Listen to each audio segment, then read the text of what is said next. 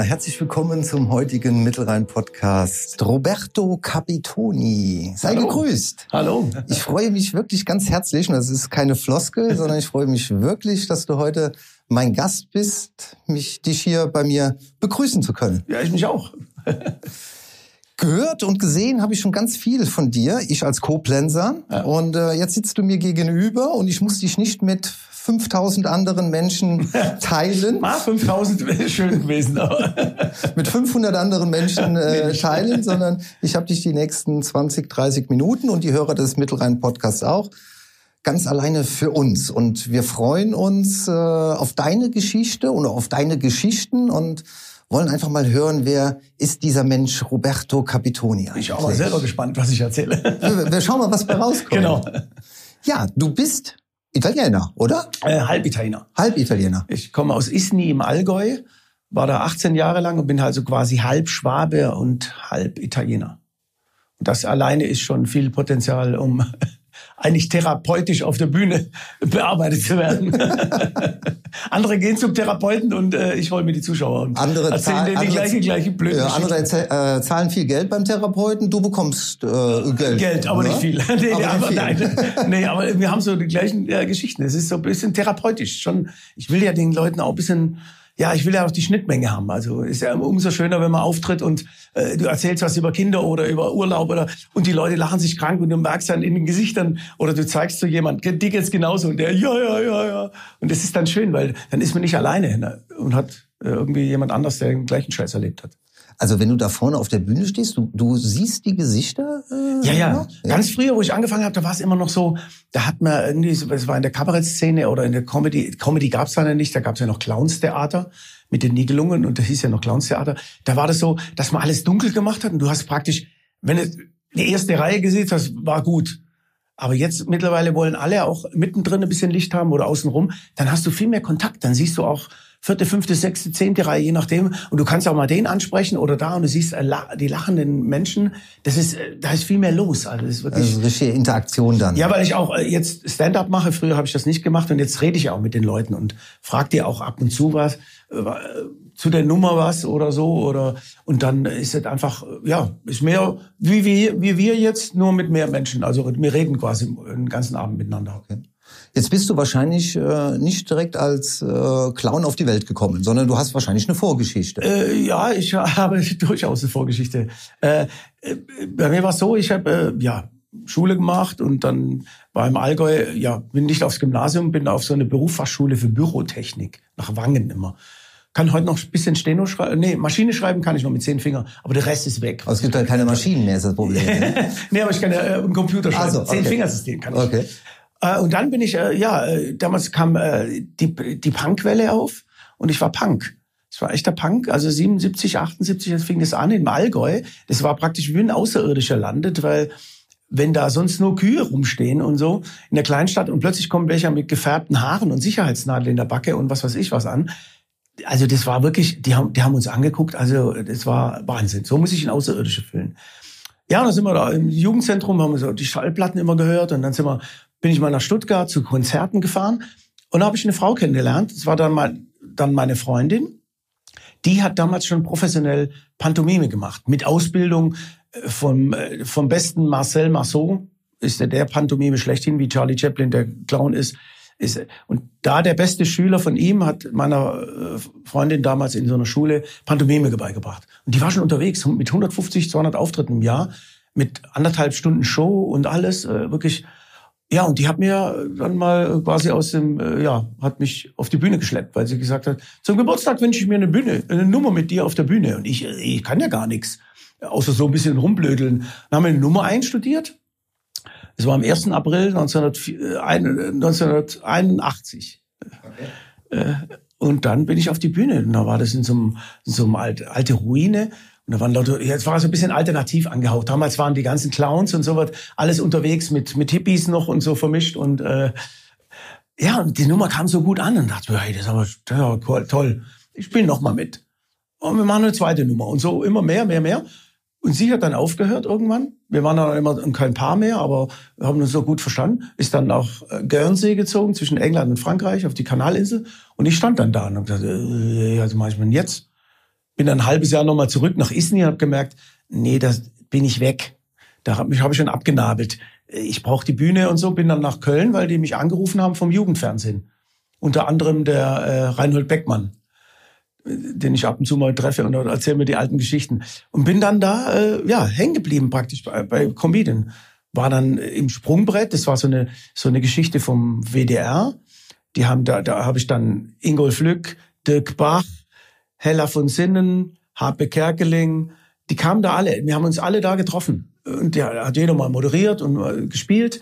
Und äh, ja, und da sind die alle, alle hochgekommen. Und da habe ich unter anderem die Nigelungen getroffen. Den Ralf Günther und den Knacki Deuser, die ja alle aus Koblenz sind. Und äh, da bin ich dann später auch mal mit eingestiegen. Also es war wirklich, also meine, mein Leben ist irgendwie so, es hat mich, hat mich gefunden, das Leben. Ich bin so durch und habe nie gedacht, dass ich mal auf der Bühne lande. Also es war, warum auch? Aus dem Allgäu und dann Komiker oder so überhaupt irgendwie, dann im Fernsehen auftreten. Äh, das war ja auch, äh, hätte ich auch Außer, außerhalb der Vorstellungskraft. Ja, hätte ich auch Astronaut werden können. Aber dann einmal so auf dieser Bühne gestanden, zweimal auf der Bühne gestanden, ja. kann man da von so einer Sucht sprechen? Kann man das? Ja, das ist schon, also Adrenalin ist ja heute noch da. Also ich, es ist ja schon, dass ich, ich bin manchmal natürlich ganz wenig aufgeregt, aber ich bin schon immer konzentriert, wenn ich auf die Bühne gehe. Das ist so, so ein Kick. Also es ist so, ja, kriege ich kalte Hände, habe ich jetzt auch noch von der Hände Quatsch. Nein. Aber äh, da gehst du auf die Bühne und das ist schon cool, wenn, wenn du da oben stehst, du hast so, das ist ein bisschen eine Machtposition. Du bist ja wirklich schon so, äh, ja, du stehst da und erzählst was und die hören dir alle zu. Also ich, äh, äh, wenn du dann später mal, das ist jetzt ein blöder Vergleich, aber der hinkt vielleicht ein bisschen, aber wenn du dann so Reden hörst von Goebbels oder Hitler oder so, du, du hast schon eine, wenn du da oben stehst, die himmeln dich ja an, du kannst schon, wenn du das rhetorisch gut machst, wenn du mal die, die ich habe das mal so Dokumentationen rausgehört, wie die, wie die das wirklich geschrieben haben und so, die haben das ja schon strukturiert. Es war wie ein, nicht wie ein Comedy-Auftritt, aber du, du weißt schon ganz genau, wie die die Leute gekriegt auf deine Seite kriegen kann. Das ist schon, äh, also schon äh, psychologisch schon äh, ein Ding. Aber bei mir ist natürlich äh, weder weder in die rechte Ecke, ich will jetzt nicht hier was Falsches erzählen, aber nur, nur mal so, dass die Leute eine Vorstellung Vom haben. Gefühl, was du, was du da, du stehst da oben und die, die kleben dir an den Lippen und wenn du eine Geschichte erzählst, äh, wirklich, die folgen dir. Ich sage immer, das ist so ein bisschen wie früher äh, am Lagerfeuer. Wenn du so Neandertaler, da sitzen die alle rum und einer erzählt, oh der Mammut. Und alle hängen da an dir und die wollen wissen, wie die Geschichte ausgeht. Geht die gut aus oder kommt da jetzt noch ein Gag oder irgendwas? Und dann, äh, so, so komme ich mir immer vor, wie so ein Lagerfeuererzähler. Und das ist schön, ich erzähle ja Geschichten. Ich erzähle ja nicht nur Witze, sondern ich erzähle alltägliche, ich nehme dir mit auf eine Reise, auf meine, äh, ja, auf meine Reise und wenn die dir an den Lippen kleben und danach kommen, oh, das war ja toll, ich hätte noch stundenlang zuhören können. Pff, ist ja cool, oder? Ich meine, das ist ein geiler Beruf. Also es ist ja wirklich, äh, es ist ja, ist ja mehr als ein anderer Job, den du nach Hause gehst und äh, hier kriegst du ja auf die Schulter geklopft, wo die Leute sagen, oh, ich habe schon zwei Wochen nicht mehr seit oder zwei Jahre nicht mehr so gelacht. So gelacht, ja. Wirklich vielen Dank für den schönen Abend und die nehmen noch vielleicht ein Buch mit. Ich habe ja noch einen Roman geschrieben und so. Das ist, das ist einfach ein schöner Beruf. Also es ist wirklich, du kommst ja mit wahnsinnig vielen Menschen in Berührung. Der eine hat gar keinen Bock auf den Auftritt gehabt, der hätte lieber, der hätte lieber Fußball geguckt an dem Abend. Der, der wurde von seiner Frau der, mitgeschleppt dann Genau, der wird geschleppt. Der andere ist müde den ganzen Tag, der andere hat Hunger, der andere hat, äh, hat äh, und in verschiedensten Altersgruppen und äh, Berufe. Und die sitzen alle vor dir, 100 verschiedene Menschen, die 100, die einen völlig anderen Tag hatten. Und die musst du auf deine Welle abholen, auf dein Humor. Das ist schon, äh, also die meisten amerikanischen Weltstars oder so, die sagen immer, das komische Fach, das hört sich jetzt blöd an, überheblich vielleicht, aber es ist immer so, ist am schwierigsten, weil über Sachen lachen ist einfach was anderes als, äh, ja, jeder hat eine verschiedene Humorfarbe. Der, ein, der andere darf nicht ein bisschen unter die Gürtellinie mag er nicht, der andere mag nicht äh, die Witze, der andere mag DAX nicht. Und da muss und da so, diese Mitte zu finden. Eine Mitte finde, ist schon äh, klar. Hast du Ausschläge nach oben und nach unten, weil sonst bist du Durchschnitt oder so ein bisschen langweilig. Also wirklich so ein so ein äh, buh. ich erzähle ja auch lebhaft. Ich bin ja auch Ja, das kann man leider im Podcast Du, du siehst nicht es aber, sehen, dass aber ich selbst, das im, selbst im Stuhl, also ich bin keiner, der im Stuhl erzählt. Selbst im Stuhl äh, sind meine italienischen Hände immer in Bewegung. Das ist so und auf der Bühne kannst du dir noch mehr vorstellen, wenn du dann zwei Stunden so rumwedelst, das kostet ja auch wahnsinnig viel Kraft. Also wenn ich so spiele, zwei Stunden auch geistig voll, du bist ja immer da. Wenn einer was sagt, reagierst du und ich switch dann auch in meinen Nummern manchmal und so danach habe ich schon so ein, zwei Kilo. Also meine Klamotten sind manchmal klatschnass. Also es ist auch wirklich, du powerst da auch aus. Also ich gebe auch was. Also es ist, ist ja nicht nur so ein Beruf, sondern das ist so eine Passion. Das ist so, du gibst was, einfach, du gibst ja? was, genau. Das ist wie ein Sportler, der so richtig Bock hat. Also du gibst was und wenn die Leute was zurückgeben, dann gebe ich nochmal was. Deswegen, ich gucke ja auch gern Fußball. Und ich hasse das, wenn die, wenn die da auf dem Platz so rum. Ich sage immer, du kannst verlieren, aber du hast wenigstens grüne Knie vom Grätschen. und da muss man sich mal Ja. vorstellen, wo du gerade das Thema Fußball ansprichst. Corona-Zeit ist schlechtes Beispiel, aber davor, da läuft jemand ein, oder läuft, läuft eine Mannschaft ein, spielen vor 80.000 Zuschauer. Da, du müsstest doch als, musst du doch, musst du doch denken, da, da läufst du äh, 20 Stunden am Ja. Stück vor Die Begeisterung. zu Hause, ne? an die denkst du gar nicht in dem Moment. Aber wenn die Leute vor dir hast und dann, wenn die so schreien und, und äh, wirklich Emotionen, also, da würde ich ja, ich, ich habe ja auch Fußball gespielt. Ich habe immer alles, ich war jetzt nicht der beste Techniker und mich alle, aber ich habe immer alles gegeben bis zum Abwinken. Ich treibe auch, wenn ich Sport mache, bin ja auch kein Jogger. Ich kann nicht joggen. Ich, das ist nach 500 Meter hier, halte ich an. Das ist Langeweile. so langweilig. Ich brauche immer einen Gegner. Also Tennis, ich brauche einen Gegner. Ich habe mal Squash gespielt, Gegner. Ich brauche immer Fußball, Handball. Wettkampf. Ich brauche Wettkampf. Ich, brauch- wenn ich verliere, verliere ich, aber verdammt nochmal, ärgere ich mich auch. Kommen wir nochmal auf die Bühne äh, zurück. Ähm, ich denke, das kann man lernen. Da gibt es Möglichkeiten, dass man einen Mentor an der Seite hat und sagt, äh, achte da drauf, mach das so. Oder es gibt ja diese Autodidakten äh, wahrscheinlich, die sagen, die durch viele Auftritte einfach Ja. sich selbst gut reflektieren können und sagen, ah, da habe ich gemerkt, wenn ich mich, wenn ich so gucke, die Augen aufreiße oder wenn ich äh, die Tonlage, dann, dann habe ich mein Publikum eher. Wie war das so bei dir gewesen? Ja, am Anfang bin ich ja natürlich wie Jungfrau zu Kind und habe natürlich die Susan damals auf der Bühne gesehen oder andere Leute auf der Bühne gesehen und habe die angeguckt und guckst du dir was an ab oder ich war immer schon Comedy-affin. Ich habe natürlich Stan und Ollie geguckt bis zum Abwägen Charlie Chaplin, Äh, dann natürlich, äh, wo es ging, Monty Python bis zum äh, ich kenne alle Filme, alles auswendig. Also ich habe mir da schon abge wie autodidaktisch. Aber du musst schon, du brauchst schon jemand, der dich reflektiert. Jetzt kann man natürlich alles mit, der, mit dem Handy kurz mal aufnehmen, aber du brauchst trotzdem jemand, Aber ich der meine, dir so eine- so sagt, eine zweite weil Meinung ist schon irgendwann, wichtig, ja, weil du ne? irgendwann, du wirst, du wirst äh, betriebsblind. Also selbst bei Texten, wenn ich, ich weiß schon wie ein Text, wie ein Gag oder so, aber selbst da ist immer noch besser, es guckt jemand drüber, weil manchmal musst du es nur umdrehen und du kommst selber nicht drauf. Du guckst auf, den, auf das Blatt, denkst du, weiß ich nicht, nur kommt einer, ja, du musst doch einfach das so, äh, klar, äh, also du brauchst, du brauchst schon ein, ein, ein, drittes Auge quasi oder ein viertes. Wie können wir uns das vorstellen? Ist es ist so im Kollegenkreis, dass man da gut befreundet, gut vernetzt ist und sagt, Mensch, äh, gib mir mal einen Impuls oder gib mir mal eine Rückmeldung? Oder ist es mehr so die Familie oder äh, Außenstehende? Wie, Ja, oder man das? hat einen Regisseur oder so, oder man hat äh, oder jemand vom Management vielleicht oder irgendjemand oder der dich gut kennt, wieder wie mein lieber Kollege, der auch schon hier war, Johannes Fleck. Wir geben uns auch gegenseitig Tipps, weil wir wir sind schon so lange im Geschäft. Also wenn ich, ich habe auch schon gute Gags, die bei mir nicht reinpassen, jemand anders gegeben, weil ich gesagt habe, ey, ich habe einen Gag für dich. Irgendwie Badischer Meister Schalupke, ich habe einen Gag vom Schwimmbad, der passt einfach, den kriegst du jetzt von mir umsonst. Das ist so gar kein Ding. Also äh, wir gucken schon ein bisschen, gucken wir schon. Und man lernt ja auch. Man lernt, man lernt, du lernst ja nie aus. Wie gesagt, du guckst dann, spielst irgendwo Quatsch Comedy Club oder Nightwash und ich moderiere viel, da gucke ich mir auch die Kollegen an. Ich gucke mir echt die Kollegen an und guck mal, wie die das so machen.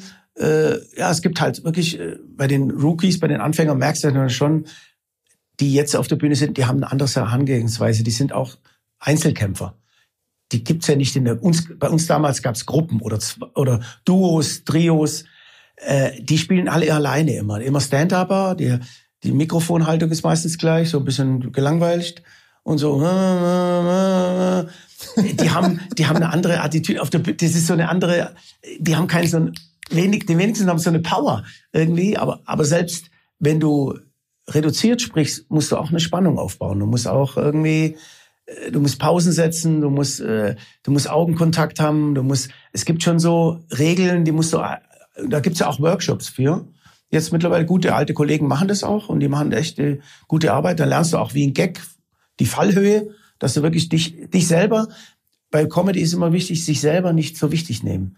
Erstmal sich selber verarschen, weil das mache ich viel mit Schwaben, Italiener, mach die klein, mach dich selber klein, dann kannst du auch austeilen. Dann kannst du auch gegen, was weiß ich, einen Witz machen, weil sonst geht es nicht. Du kannst ja nicht auf die Bühne gehen und es gibt so Komiker, die haben nur, die hauen nur raus, das ist aber ihre Masche.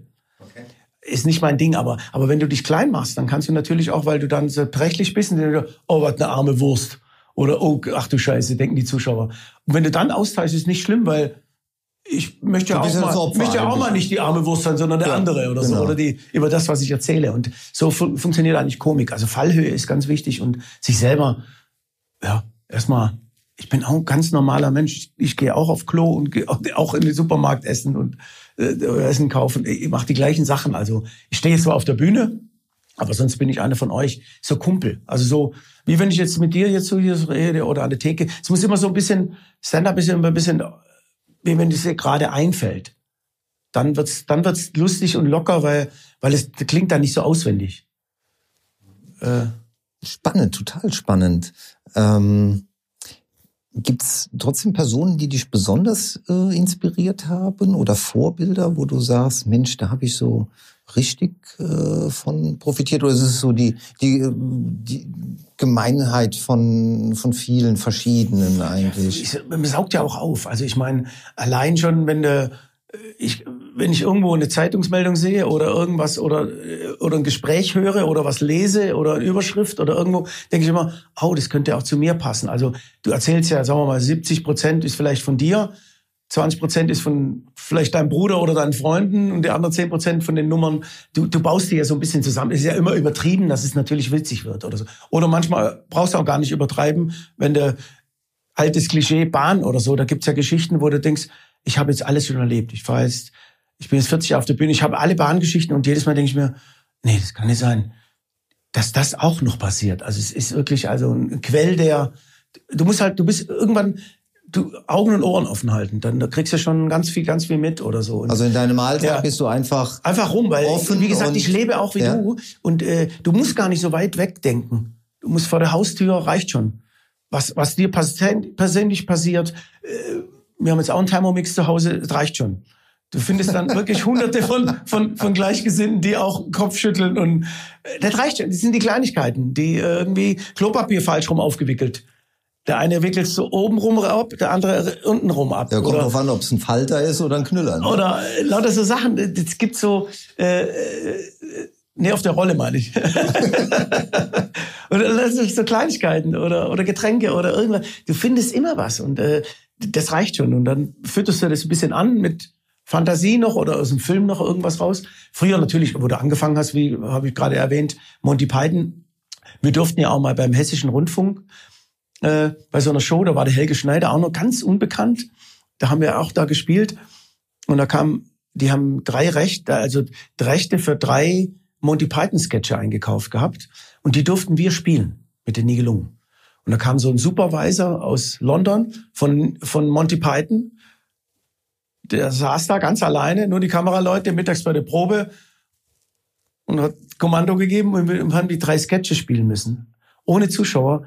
Ob, ob wir die auch anständig spielen. Ob, ob ihr würdig ob wir seid. würdig seid, Monty. Und wir durften alle drei spielen. Das war ja praktisch, als würde ich da wirklich vor der Queen niederknien und die wird mir mit dem Schwert Sir Roberto Capitoni Ritterschlag.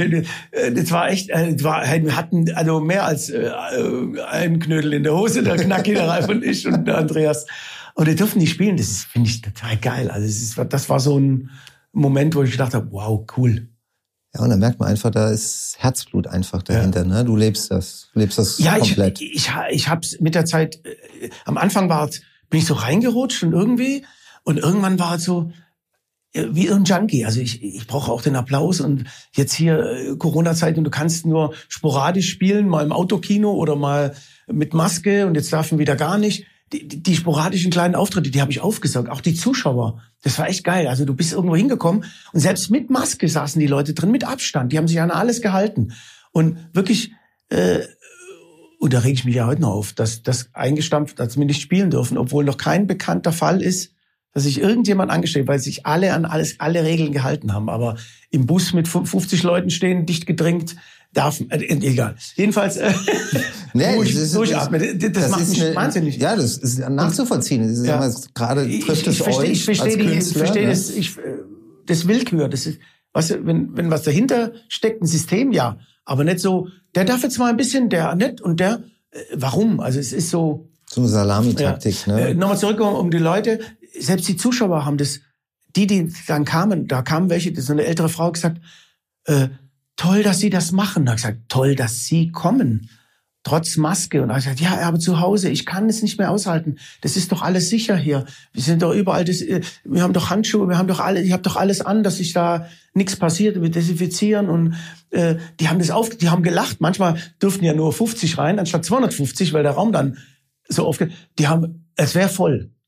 Die haben so gelacht, die Leute, weil die das so gebraucht haben. Also die Leute lechzen ja auch danach. Oder nach Musik und nach allem. Also du kannst die Leute nur, das muss man in irgendeiner Form, wir gehen ein. Wir gehen echt ein wie eine Blume, die nicht gegossen ist. Wie du schon richtig sagst, gerade jetzt in der Zeit ist es halt ganz wichtig, äh, die Leute wieder zum Lachen zu bringen, die ja. Leute abzulenken, den Leuten einfach äh, eine Hoffnung auch zu geben, eine Abwechslung äh, zu ja, geben. Ja, einfach, eine, einfach mal abschalten, einfach mal irgendwie was mit anderen Leuten gemeinsam machen. Und wenn man sich an die Regeln hält und das wirklich, das verstehe ich dann nicht. Da macht man ein Konzept und wird genehmigt und dann stampfen sie es wieder alles ein. Also für was, für was bauen dann Leute wie das Kaffee Hahn für hunderttausende Euro das ganze Ding umgebaut und die Theke weg und das noch gemacht und hier. Und dann wird's wieder eingestampft. Und äh, wenn die Leute zum dritten Mal ihre Tickets umtauschen müssen, haben die irgendwann auch keine Lust mehr, irgendwas zu kaufen. Also das, das dauert auch ein Weilchen, jetzt wieder die Leute das Vertrauen weil wenn ich was kaufe und du sagst, oh, vielleicht nächsten Monat ist ja eh nicht, dann machen sie, ich denke wohl eher, dass es so hingeht, dass alle Leute dann anfangen, kurzfristig, einen Tag vorher, ah, die findet morgen statt, dann gehe ich dahin. das ist natürlich für den Veranstalter, was das Planen angeht, auch, weil, äh, oder für äh, euch. Fahre ich nach Hamburg jetzt und weiß nicht, ob die Leute kommen und da zahle ich ja noch Geld drauf. Also es ist einfach ein, äh, ja, schwierige Situation. Es bleibt leider in so einem Podcast nicht aus, dass man immer ja. wieder den, Sorry, Schwenk, den Schwenker. Nein, das ja, ist völlig, völlig, aber, völlig ja. okay. Es ist ja was, was dich, äh, äh, dich, mich, uns alle äh, beschäftigt. Wie geht dann der Privatmann Roberto Capitoni mit dieser Situation äh, auch um? Ähm, du hast keine oder ganz wenig Auftritte. Nutzt du die Zeit im Moment am Programm zu, sch zu schreiben oder wie, wie kann man sich das vorstellen? Ja, manche Kollegen haben es versucht, Programme zu schreiben, wobei ich das schwierig finde, weil du erlebst ja nichts. Wie ich ja vorhin erzählt habe, ich hole ja meine Geschichten durch Alltags. Es läuft ja relativ in einem begrenzten Rahmen immer gleich ab. Ich gehe viel in die frische Luft, spazieren oder irgendwas. Und Programme so konnte ich nicht schreiben, aber ich habe zwei Projekte schon immer im Kopf gehabt ich wollte eben ein neues Buch schreiben über einen neuen Roman. Ich habe ja schon einen geschrieben. Ich mache die Betonschuhe, wo ich mit Onkel Luigi, mit meinem Patenonkel nach Italien fahre. Der ist schon zehn Jahre alt, aber neben meinem Programm alle drei Jahre ein neues zu schreiben, ein Buch zu schreiben, also so viel Output hat ja, also, uh. Ja, dann hatte ich plötzlich gesagt, komm, jetzt setz dich hin, du hast mal eine Grundidee gehabt. Dann habe ich echt die ersten 100 Seiten von meinem neuen Roman geschrieben und habe dann kurze Pause gemacht. Dachte mir, boah, das läuft ja super, aber du wolltest ja noch ein zweites Projekt immer machen, weil Freunde von mir kamen immer zu mir und haben gesagt, du hast bist schon 40 Jahre nächstes Jahr auf der Bühne. Du warst so früher auch mal Punk, du warst Schlagzeuger, du warst Hausbesetzer, du warst, äh, du warst. Also auch eine leicht kriminelle Vergangenheit, ja? Nee, ich war Hausbesitzer als Punk. Ach so. äh, du warst, du warst Stagehand bei ACDC, bei Queen, bei Thin Lizzy, bei bei äh, Elton John in Stuttgart. Du warst bei in London bei Rockkonzerten und da und da. Ich habe mir so Backstage so kleine Geschichten immer erzählt. Die hingen mir auch in den Lippen. Denke ich mir, das schreibst du jetzt mal. Dann habe ich mal angefangen und es wurde immer dicker und immer größer und und durch meinen Bruder, weil der hat so eine Medienagentur und äh, der macht auch Prospekte und Bücher und Zeug. Und über ein Gespräch, weil der normalerweise hat er nie Zeit gehabt für irgendwas, hat er gesagt, komm, wir machen das zusammen. Yeah! Erst habe ich geplant, 160 Seiten zu machen es geht halt, in dem Buch ist eine nicht ernst gemeinte Biografie, ist der Untertitel. Äh, vom Punk zum Comedian heißt das Ding. Wie ich vorhin erzählt habe, dass ich durch einen Zufall im Konzert äh, Comedian geworden bin, weil ich meine Freundin kennengelernt Ich habe eine große Leidenschaft ist von mir, es ist auch Musik. Das hängt von, meinen, von meiner Schwester ab mit ab. Und mein Bruder, meine Schwester hat, wir hatten damals so eine Musiktruhe, so eine, wo die Schallplatten übereinander geflogen sind. Und hat meine Schwester so Singles mitgebracht, mir geschenkt von den Beatles unter anderem. Die ist damals 62 nach Hamburg getrennt und hat die Beatles gesehen im Star Club. Das fand ich echt geil. Den Nachhinein, das fand ich Weltklasse. Wie, wie. Und mein Bruder hatte dann Tonband und die erste, die rote und das blaue Doppelalbum und hat mir dann äh, äh, Creedence Clearwater Revival und die Purple und allen Scheiß vorgespielt auf dem Tonband und Zeugs. Und ich habe immer Musik eingesogen, eingesogen. Dann kam Sweet und Slate und Zeug und City Rollers und was weiß ich. Und irgendwann, irgendwann kam der Punk und der Punk hat mich, glaube ich, gesucht. Und gefunden. Und gefunden. Und das war dann 77, 78. Ich habe dann Clash und Sex Pistols, alle, alle Scheiben aus London, aus England haben wir uns so Kataloge und haben die Schallplatten bestellt. Die haben dann drei Wochen, vier Wochen gebraucht. Wir haben nur, nur die, oh, die eine geile Band, die kenne ich nicht, die, die klingt geil, die kaufe ich. Nosebleeds, Nasenbluten, die kaufe ich, wirklich, die heißen so. Habe ich mir gekauft, scheiß Single. 50 Prozent war scheiße, 30 Prozent. Jedenfalls, und da bin ich nach Stuttgart ja gezogen, wegen da meiner Freundin. Dann haben wir eine Punkband gegründet, eine Hausbesetzer Punkband, die fliehen den Ägypter, mit so einer Pyramide, mit so Füßchen dran. Dieser wegläuft, haben wir uns so ein, so ein Logo gemacht und wir haben dann, wir waren die Punk-Hausbesetzer-Band. Wir haben zehn Konzerte gemacht, das war die Abschiedstour. und Musik ist immer noch. Ich, jeden Tag habe ich, wenn ich irgendwie Zeit habe, habe ich entweder höre ich so Musik am Computer oder ich habe meinen Schall, eine alten Schallplattenspieler äh, wieder, meinen schönen alten Torrens wieder aktiviert, ein neue, neues äh, neue Gummiband gekauft zum Antrieb und dann höre ich die Schallplatten. Allein der Sound, der ist so warm. Meine Tochter auch, ich brauche einen Plattenspieler. Das ist jetzt wieder in bei den Teenies. Kommt es wieder? Die ganzen ja? Bands, okay. die ganzen Bands, wo sie hat, sie wünscht sich immer Schallplatten. Ey, das ist so geil, weil das ist so, ist ein Vorgang, habe ich immer gesagt. Früher ist nur so ein Lied runterladen, du, hey, du hast die Schallplatte in der Hand, du guckst das Cover an, du verbindest dich mehr mit der Musik, du legst Bevor du sie auflegst, ja, nochmal drüber pusten. Und dann wird noch, kommt ein schöner Putz noch und du legst es so auf, das ist ein Vorgang, das ist so, es ist wie Kochen irgendwie. Es ist nicht, nicht Fast Food und eine Pizza kann auch schmecken mal, aber es ist oh, das ist so, da krieg ich jetzt Gänsehaut. Deswegen äh, irgendwie, in dem Buch das ist alles umschrieben. Dann meine Konzerte, wo ich nach London bin und äh, habe da zweimal, dreimal mit dem Tod gerungen. Also nicht wirklich, aber äh, von Skinheads verfolgt und wirklich, also wirklich, ich habe abenteuerliche Geschichten auch da drin. Also wir dürfen gespannt sein, was da kommt. Ja. Also es sind nicht nur 160, du sagst, es sind 320 Seiten jetzt geworden. Okay, und Buch ist fertig? Buch ist fertig und hat 1000, über 1300 Fotos. Wow.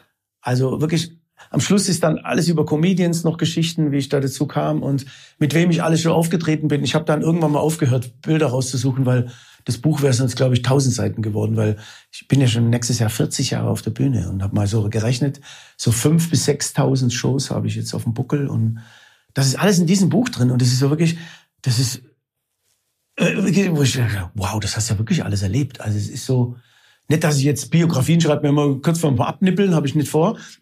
Aber das war so ein, ich hatte Zeit und wollte das immer schreiben und es war und der so, Impuls war da und es war ja und es ist auch, sind ja auch lustige Geschichten. Also es ist ja nicht nur alles.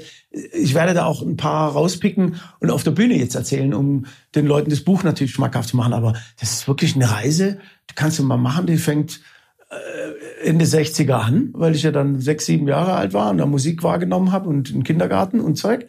Und äh, endet ja nicht. Ich höre ja immer noch weiter Musik und das ist echt ein tolles Buch. Also ich bin jedes Mal happy, wenn ich das selber in der Hand habe. Das ist schon 770 Gramm wiegt das. Das ist wirklich, also kannst einen bewusstlos schlagen. ja, und jetzt, wo dein Fitnessstudio auch genau, zu hat, genau, ist auch ich, eine ja, Möglichkeit, alternativ zu trainieren. Das ist doch was, genau. Ich packe jetzt einfach zehn Bücher auf jede Seite, habe 7,7 Kilo Handel. Wie kommt man an dein Buch dran? Äh, ganz einfach, man kann mir eine E-Mail schreiben an kapitonisbuch@ outlook.de oder auf meine äh, Homepage gehen, Roberto Capitoni, befindet mich überall. Oder Instagram, äh, über Facebook, LinkedIn, Xing, ich bin ja überall äh, auf den irgendwo im Internet einfach Roberto Capitoni, da kriegst du irgendwo einen Link oder irgendwas. Und du überall find, die Möglichkeit, mich dieses neue Buch. Und, genau, mich dann an, äh, zu kontaktieren und dann äh, kriegt man das signiert nach Hause geschickt. Das hört sich alles total spannend, lustig und voller Leidenschaft äh, an. Und äh, du hast ja auch eine unheimliche Bühnenpräsenz. Also selbst jetzt beim Erzählen, wenn man dir gegenüber äh, sitzt, die Augen, die strahlen, die Hände, die italienischen, die italienischen Hände können überhaupt nicht äh, äh, ruhig äh, sein. Das ist schade, dass man das nicht so rüberbringen kann. Ähm, Deswegen ganz wichtig, dich äh, hoffentlich bald in naher Zukunft wieder live sehen zu können. Ja, ich nehme dich beim Wort. Gerne. Ja, also ähm, ja. ich denke, das, das hoffen wir alle. Also nicht nur äh, Nee, ihr, ihr Künstler, auch wir Zuschauer, wir Konsumenten sind für alle, die daran beteiligt ne? sind. Also ich meine, ob es jetzt eine Kneipe ist, die Veranstaltung macht oder ein Veranstalter, die Veranstaltungstechniker, die Messebauer, die Gastronomen, äh, hängt ja alle, das ist ja wie ein Zahnrad und das ist wirklich, also zurzeit sind irgendwie so zehn Zacken abgebrochen und das läuft, das Uhrwerk läuft schwer, schwer unrund, würde ich mal sagen und äh, ich hoffe, dass es bald wieder schmiert und wir wieder alle wieder dahin surfen und wirklich äh, ein schönes Leben haben. Also Du hast eben schon deinen Kollegen Johannes Flöck äh, Ja. Erwähnt, der auch, äh, ich glaube, beim Dritt, bei der dritten Folge, bei der dritten Episode Mittelrhein Podcast dabei war. Und dem habe ich auch folgende Frage gestellt. Angst. Brrr, Trommel, Zu, Trommelwirbel. zu Recht. Zu, Brrr. zu Recht. äh, so im Freundes- und Bekanntenkreis. Ähm, da wird man bestimmt doch immer wieder angesprochen, Mensch, äh, Roberto, äh, erzähl doch mal deinen Lieblingswitz oder äh, welchen Witz erzählst du am äh, liebsten? Gibt's da so einen? Ich kann, es hört sich blöd, ich kann mir keine Witze merken. Ich kann mir, ich kann, ich muss den Witz in eine Nummer einbauen, in den Text, dann kann ich mir den Witz gerade mal so merken. Ich bin ja kein Witzeerzähler, ich erzähle ja eigentlich eigene Geschichten, die ich dann lustig, ich kann keine Witze erzählen. Ich bewundere immer den Herrn Krebs, wenn er da an der Theke steht oder überhaupt so. Äh, Ja, der versteckt sich ja, das ist ja, glaube ich, der, der sich immer hinter der Sonnenbrille versteckt und ständig ein Bier in der Hand hat. Genau. Ein halb, äh, Aber das ist ein ja, Witzeerzähler. ne? Ich finde, Witzeerzähler, Witze erzählen ist so, es muss ja auch ein Typ sein. Der leider jetzt verstorbene, also der ist der legitime Nachfolger, ist der Markus Krebs vom, vom Phipps Asmussen. Weil du musst schon ein Typ sein. Das ist so ein, so ein normaler Komiker, der Witze erzählt, ist mir zu langweilig. Das, äh, das ist es nicht. Es muss eine Geschichte sein. Ja, du musst so ein, du musst eigentlich so ein, so ein Kneipentyp sein. Und der Phipps Asmussen oder jetzt der Markus Gepp, das ist ein Kneipentyp. Der ist ja auch ein Kneipentyp. Der, Ja, ja, der, Weißt du, ich glaube, der spielt auch immer in Kneipen. ja, ne? und der kommt ja aus daher so, der steht an der Theke, der sieht auch so aus. Also ich meine, das hat so eine eigene Farbe, die das funktioniert nicht als äh, Comedian ist ein Comedian. Der erzählt auch mal einen Witz, aber es ist nie, nie. Ich kann keinen Witz. Es gibt Schlimmeres. Man kann nicht alles können. Man kann nicht, genau. Nur dessen muss man sich bewusst sein. Ja, ich bin mir da durchaus bewusst.